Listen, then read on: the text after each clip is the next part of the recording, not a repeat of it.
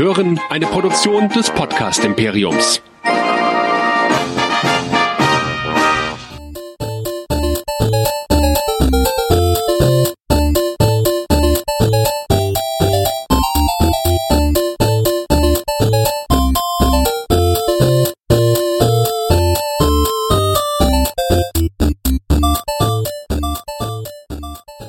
Hallo und willkommen zu einer neuen Folge Nerdizismus, dem Podcast für Nerds und Cosplayer. Ich bin der Nerdizist Michael und dabei ist heute mal wieder die Anja. Ja, hallo, einen wunderschönen guten Tag. Und wir besprechen heute mal wieder einen Disney-Film. Irgendwie treffen wir uns immer für Disney-Filme hier, ne? Ja, ich finde das sehr schön. Ja. Ich schaue mir sehr gerne Disney-Filme an. ich auch.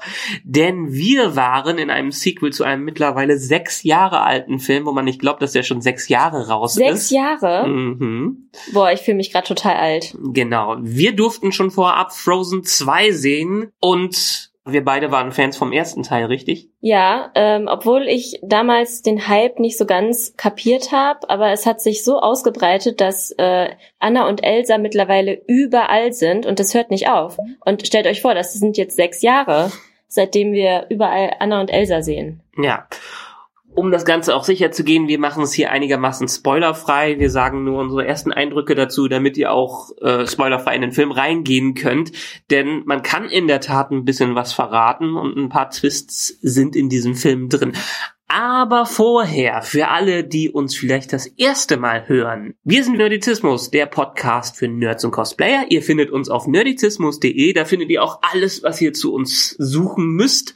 Und zwar unseren großen Abonnieren-Button, mit dem ihr uns in den Feedreader eurer Wahl laden könnt, den Spotify-Link, den iTunes-Link, falls ihr nicht uns direkt sowieso darüber hört. Und alle unsere Social-Media-Kanäle wie Facebook, Twitter, Instagram, YouTube und unsere E-Mail-Adresse info.nerdizismus.de, zu der ihr ihr uns gerne immer wieder schreiben könnt, denn wir freuen uns über euer Feedback. Genau. Frozen 2, sechs Jahre nach dem ersten Teil. Ich ja. glaube, eines der ersten Disney Musicals, die wirklich ein Kino-Sequel bekommen haben. Ja, das kann gut sein. Wobei, für mich ist es eigentlich kein richtiges Musical. Dafür, es wird sehr viel gesungen, stellt euch drauf ein, und die Lieder sind bombastisch. Gänsehaut ist vorprogrammiert. Aber für ein richtiges Musical, weiß ich nicht. Da wird mir zu wenig dann gesungen. Es ist schon ein richtiges Musical. Ja. Es ist schon in dem Sinne ein Musical wie König der Löwen oder Aladdin Musical äh, war, weil meiner Meinung nach wird sogar mehr gesungen als im vorherigen Teil. Okay, ich bin einfach gewohnt, dass Musical was anderes ist. Aber ja, weil ich einfach mit diesen Filmen aufgewachsen bin und das für mich einfach ein normaler Disney-Film ist. Ja, es ist mittlerweile sogar eher die Ausnahme, dass Musik in einem Disney-Film vorkommt, weil ja. wenn wir uns an die letzten so Animationsfilme zurückerinnern, die hatten zwar alle Musik drin, aber keine aktive Musik gesungen von den Darstellern. Darstellern, sowas wie, keine Ahnung, ähm, Zuletzt war Moana das, aber dann. Aber bei Vajana, ich sag lieber Vajana, ich finde, das hört sich schöner an. Okay. Da wurde auch sehr viel gesungen. Ja, aber das war Frozen und Vajana sind und die Rapunzel? einzigen. Rapunzel wurde nicht wirklich gesungen. Da wurde auch gesungen. Nee, Rapunzel wurde eher im Hintergrund wurden die Lieder gespielt. Nein, da wird auch aktiv gesungen. In der Ach, Kneipe. Stimmt. I have a dream. Stimmt. Nun gut, aber mittlerweile ist es eher die Ausnahme, dass solche Filme mit Singen dabei ist. Und wie gesagt, es ist eher, wenn man mal zurückdenkt an die großen Filme, sowas wie König der Löwen hat zwar ein Sequel bekommen, aber das war meist ein Direct-to-Video-Sequel. Mhm. Und dementsprechend ist das so quasi das erste Mal für einen Disney-Film, dass das ein, eins dieser Musical-Filme ein Sequel bekommen hat. Ja, das stimmt. Aber da kann ich auch direkt sagen, wir sind uns schon einig, das hat auf jeden Fall Gewicht. Also dieser Film, der kann mit dem ersten Teil absolut mithalten. Als Fortsetzung Wahnsinn. Ich war wirklich beeindruckt, dass sie es geschafft haben, diesen Film ja genau so von der Story zu erzählen, wie, wie es beim ersten war, dass du wirklich gespannt warst, was passiert. Die Figuren werden noch weiter ausgearbeitet. Also ich bin, äh, wie ihr merkt, sehr begeistert von diesem Film. Ich kann dir absolut nur zustimmen, aber bevor wir ganz einsteigen, vielleicht gerade noch mal kurz, worum es geht. Gut, im letzten Teil war es äh, so, Prinz Hans wurde äh, genau. besiegt, Elsa hat sich selber gefunden, Anna und Elsa sind gute Schwestern und Arendelle ist quasi in einem Happy Ever After gelandet. Genau. Was jetzt auch was passiert denn nach dem Happy Ever After, ist die Frage, weil wir hatten, Frozen war ja kein klassisches Disney Musical in dem Sinne, dass wieder irgendwer seinen Herzensmann oder Herzensfrau trifft und die am Ende heiraten und sowas. Hier war es ja ein bisschen was anderes. Hier haben die Schwestern sich gefunden. Und wie geht's jetzt weiter?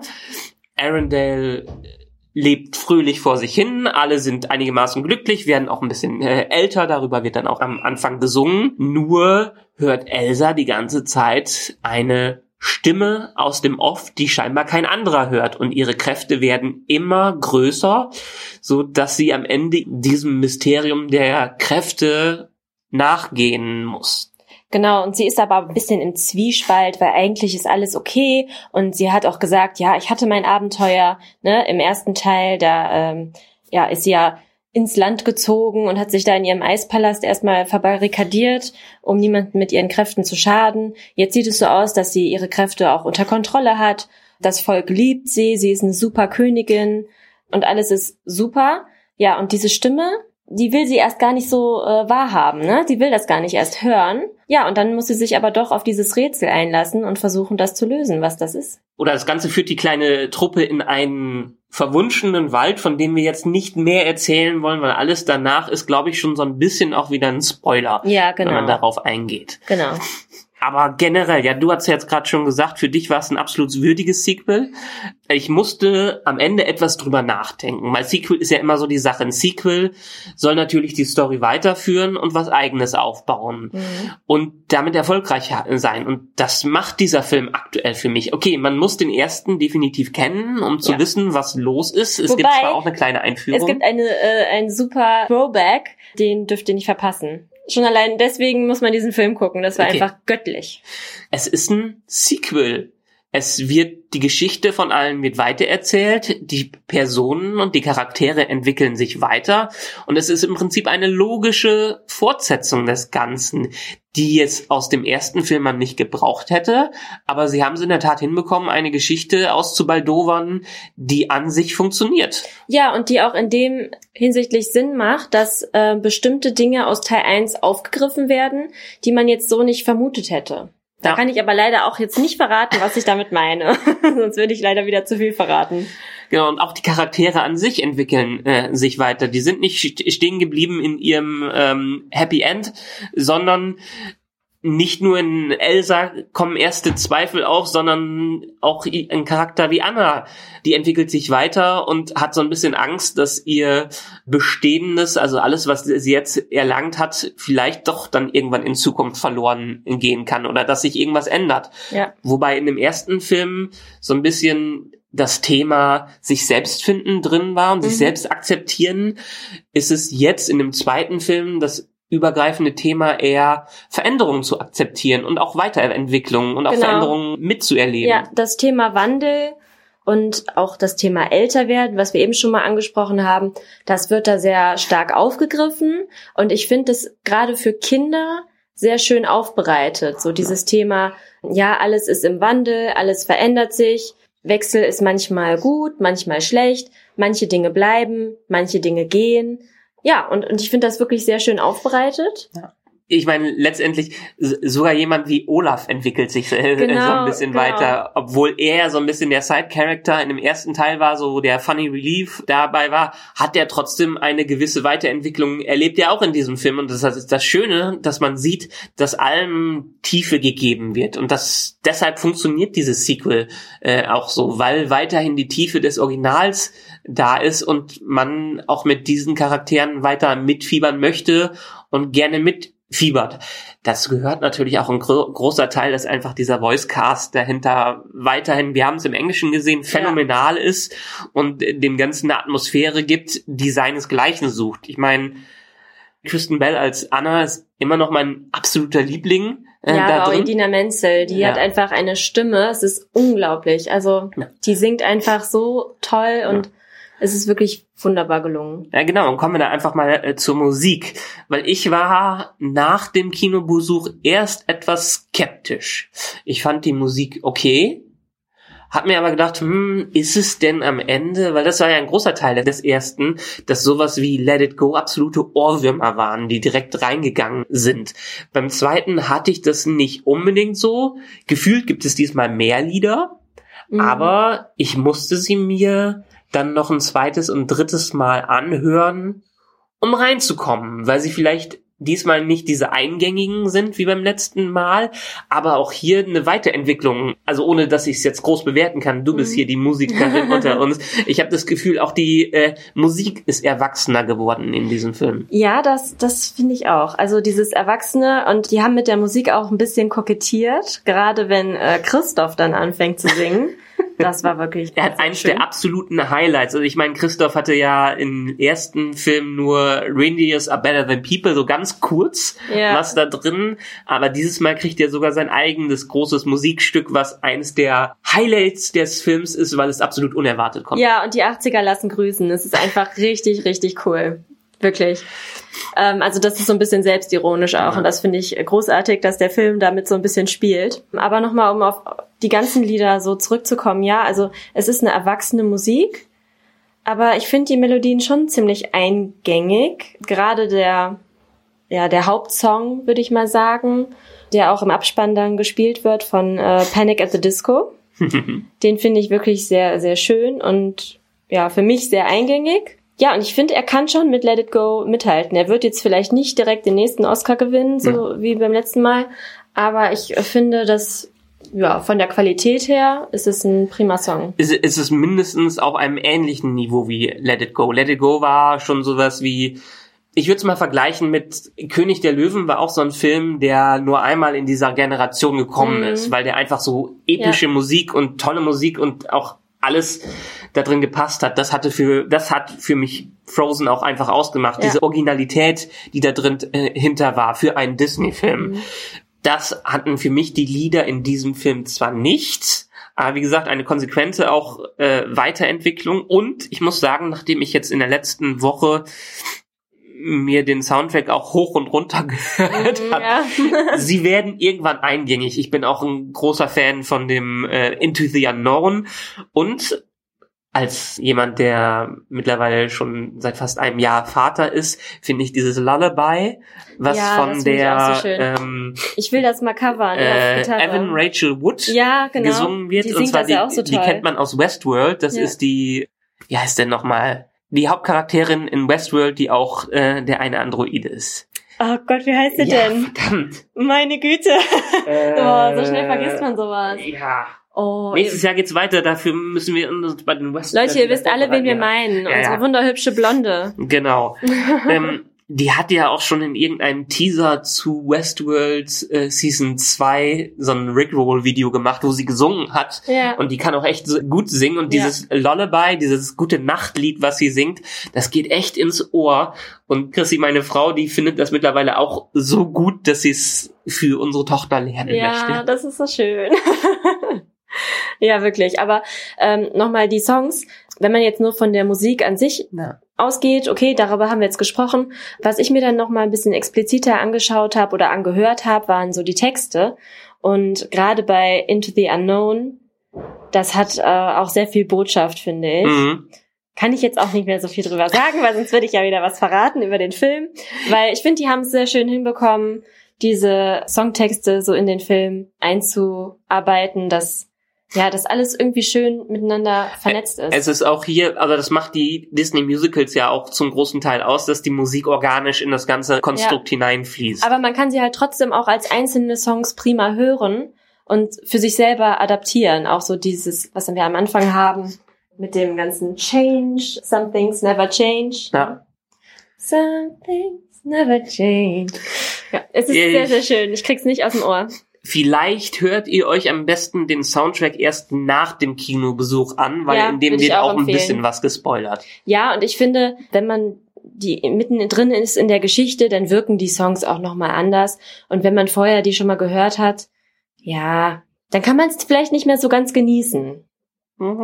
Ich weiß ja. nicht. Also ich bin auch mal gespannt, weil ich würde gerne, äh, wenn der Film dann in den deutschen Kinos kommt, würde ich mir den gern mit meiner Nichte und mit meinem Neffen anschauen. Die werden den natürlich dann auf Deutsch gucken und ja, ich bin ja immer ein bisschen skeptisch bei deutschen Filmen, äh, bei der deutschen Synchro. Aber ich bin mal gespannt, wie dann die Lieder übersetzt werden.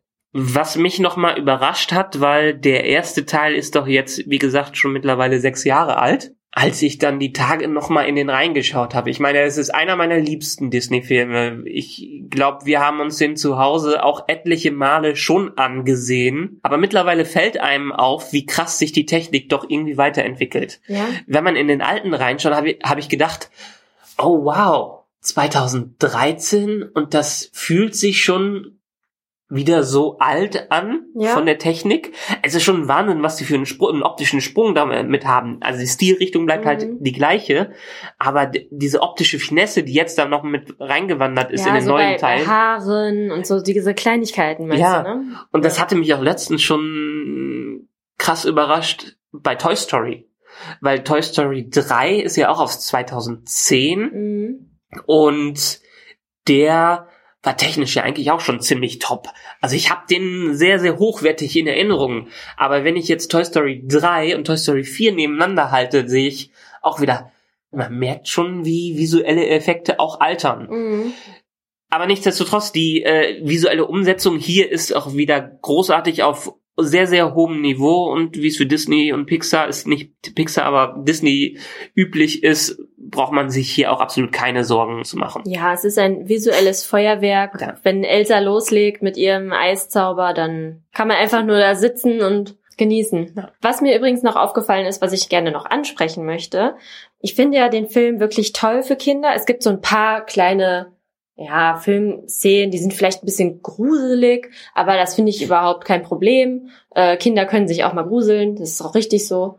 Ich meine, was haben wir für Filme früher geguckt? Also mit sechs Jahren Jurassic Park oder so. Ja, Du hast mit sechs Jahren Jurassic Park geguckt. keine Ahnung, vielleicht. Weiß ich nicht mehr. Aber früh. Ja. Nein, aber ich Ja. wollte sagen, ich finde es einfach einen ganz tollen Disney-Film. Insofern, dass jetzt nicht wieder diese klassische Prinzessin-Prinz-Story erzählt wird. Das haben wir ja aber schon seit Jahren nicht mehr so in dem Stil, was ich auch gut finde.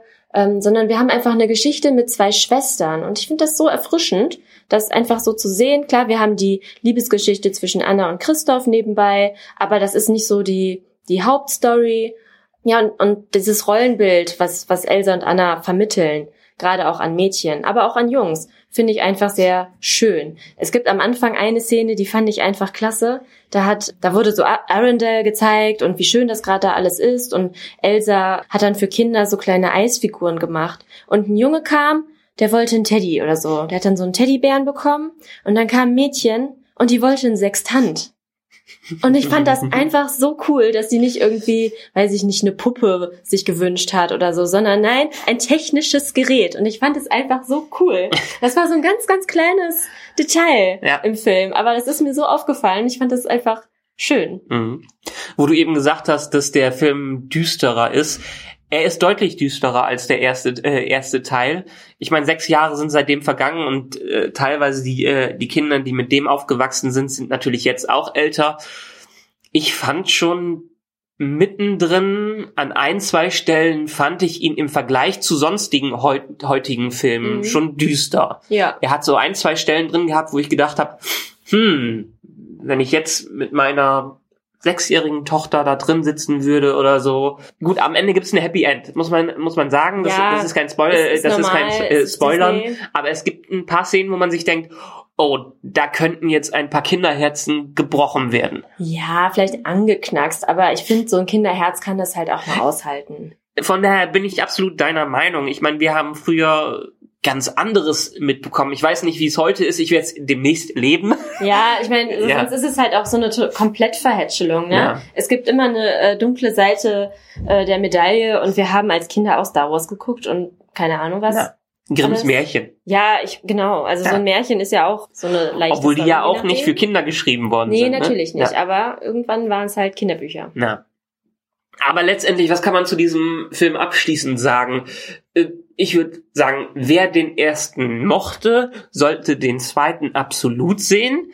Ja. Wer den ersten nicht unbedingt mochte, beziehungsweise nicht mit Musik in Disney-Filmen so gut klarkommt, der wird auch bei dem zweiten nicht unbedingt seinen großen Spaß haben. Also es ist Ja. schon durch und durch ein klassisches Disney Musical in dem Sinne, wie man es als Disney Musical bezeichnen kann. Man und ich finde, es wird noch mal ein Stück mehr gesungen als im ersten Teil.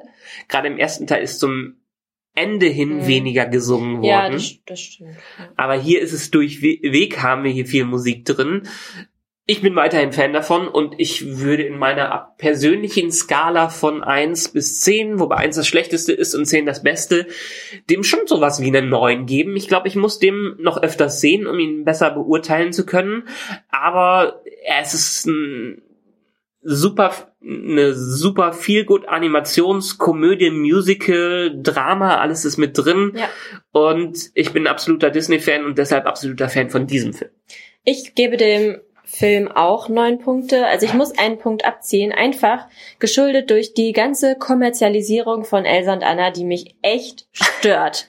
Wirklich. Es ist ein toller Film etc., aber es wird einfach so viel Kohle gemacht dadurch. Ich meine, gut, das wird irgendjemanden freuen, dass er damit viel Kohle macht, aber ich weiß nicht, ich bin einfach dagegen, dass alles so krass mit Elsa und Anna. Ich sehe nur noch Mädchen mit Elsa und Anna Schuhen rumlaufen. Ja, das Zeug wird gekauft, wenn, keine Ahnung, auf einem Pappteller Elsa und Anna drauf sind. Also ich sehe es einfach überall und das nervt mich halt ein bisschen. Mhm. Aber ansonsten, es ist ein klasse Film. aber es ist schon seit sechs Jahren, ja. Ja, Und ja. das wird die nächsten sechs Jahre genauso sein. Rückblickend muss man ja auch sagen, also der erste Film war grandios. Dann kamen die ganzen Kurzfilme, die fand ich eher so so lala. Ich habe den gar nicht gesehen. Es, gibt zwei oder drei Party Kurzfilme. Fever oder wie der heißt. Ja, Party Fever und noch einen Ja. anderen. Weiß ich gar nicht, ob ich die gesehen habe. Äh, da hat man schon gemerkt, dass die eher gemacht sind wurden, um, um- um die Spielzeug ja. zu verkaufen und dementsprechend wurde Geldmaschinerie. viel wieder benutzt. Aber auch wenn er vielleicht nicht die Originalität vom ersten hat, weil er einfach mit den bekannten Elementen äh, spielt, merkt man, dass hier mehr Gedanken als nur Marketing dahinter waren. Mhm. Ja. Ja, ja, bei dem Film auf jeden Fall. Da steckt auch Herzblut drin und das sieht man. Ja. Das hört man. Und der startet jetzt aus unserer Sicht diesen Donnerstag. Für euch ist er vielleicht schon gelaufen und deshalb interessiert uns vor allen Dingen auch, wie ihr den Film denn fandet und was ihr dazu sagt, ob ihr die Musik gut fandet, ob ihr die Animation gut fandet, wie ihr die Charaktere fandet, ob ihr absolut unserer Meinung seid oder uns verteufelt bis zum geht nicht Ja, mehr. vielleicht übertreiben Michael und ich ja auch total und äh, vielleicht ist der Film ja total kacke. Vielleicht gucken wir durch unsere rosa Disney-Brille Die gefrorene Brille. die ja. gefrorene Disney-Brille. Aber wer weiß, schreibt uns an info.nerdizismus.de oder auf unseren diversen Social-Media-Kanälen und wir freuen uns über jede Antwort, die wir lesen und die wir dann auch beantworten können. Genau, wir freuen uns auf euer Feedback. Genau, und das war's für heute und wir hören uns dann beim nächsten Mal. Und wir sehen uns in der Tat spätestens, wer Lust drauf hat, am 8. Februar 2020, denn da gibt es Nerdizismus The Live Show. Ein wunderbarer Showabend nur mit Nerdizismus auf einer Düsseldorfer Bühne und ihr könnt euch groß drauf freuen und findet alles auf nerdizismus.de und wir sehen oder hören uns bis dann. Tschö. Tschüss.